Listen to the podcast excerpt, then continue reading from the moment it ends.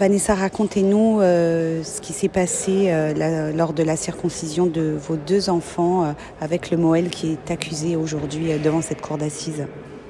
Alors la première fois c'était en 2007. Monsieur Assouline a dit qu'il fallait venir la veille de la circoncision chez moi pour observer mon fils et vérifier qu'il était bien apte à la circoncision du lendemain. Et à cette occasion, il m'a dit qu'il trouvait que le bébé avait l'air d'être mal nourri. Moi, je l'allaitais au sein depuis le début. Et donc, euh, il m'a dit qu'il devait euh, m'examiner. Il a demandé euh, à mon compagnon de prendre mon bébé et de sortir de la chambre. Et là, il m'a dit euh, ben, soulevez votre t-shirt et je vais vous examiner. Et il a mis ses deux mains sur mes seins en les pressant. Et donc moi j'étais complètement interloquée, mais j'ai pas eu de réactivité. Je me suis laissée faire. Et on a reçu le certificat de circoncision quelques jours plus tard et on a mis ça de côté.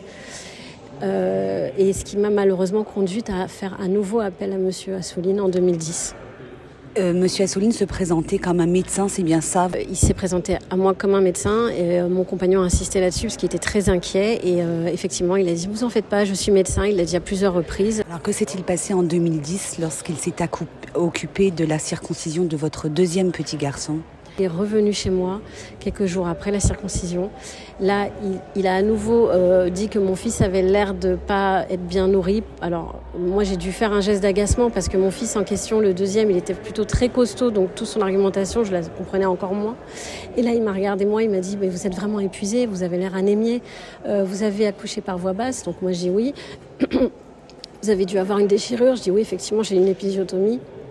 Et là, il me dit, euh, bah, il va falloir que j'examine parce qu'à mon avis, elle a mal été faite cette, euh, épisiotomie. Il y a, eu, euh, il y a peut-être une infection, ça n'a pas bien cicatrisé. Il faut absolument que je vérifie.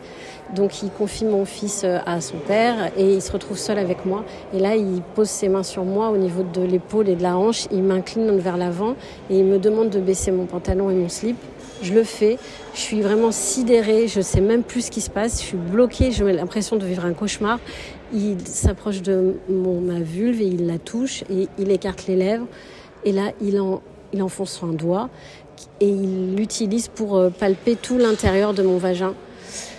Euh, c'est un moment euh, pendant lequel, pour moi, je ne sais même plus ce qui se passe. C'est-à-dire, en fait, j'ai tellement mal. Et là, il enlève sa main son doigt, pardon, et, il me dit de me rhabiller. Donc je me rhabille, je m'assois, il s'assoit à côté de moi, je vois son regard et je réalise qu'en fait, il n'a pas du tout les yeux ni d'un médecin, ni d'un Moël, mais vraiment d'un homme pervers et mauvais qui n'a aucune considération pour moi.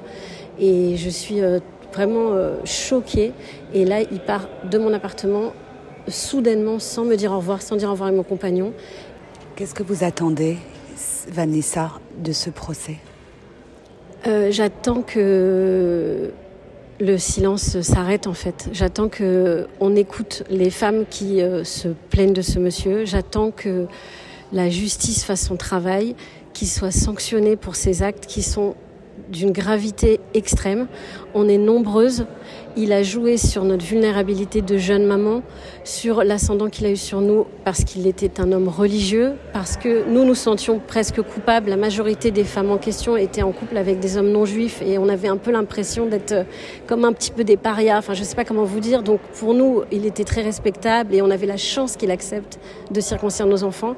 Et là, il a joué aussi sur le fait qu'il s'est fait passer pour médecin. Donc tout ça cumulé fait que nous étions vraiment... Euh, euh, euh, on, aurait écouté tout ce qu'il nous disait en fait. Et en plus, il jouait surtout sur la santé de nos bébés.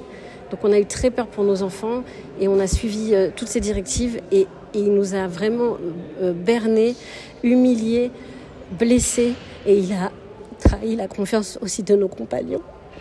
Il nous a vraiment démolis. En vérité, il y a eu des conséquences très graves pour chacune après. Donc pour moi, c'est absolument impensable qu'ils sortent de ce procès sans condamnation. Vraiment, ce serait vraiment extrêmement grave et un vrai scandale. Merci beaucoup. Je vous en prie. Merci.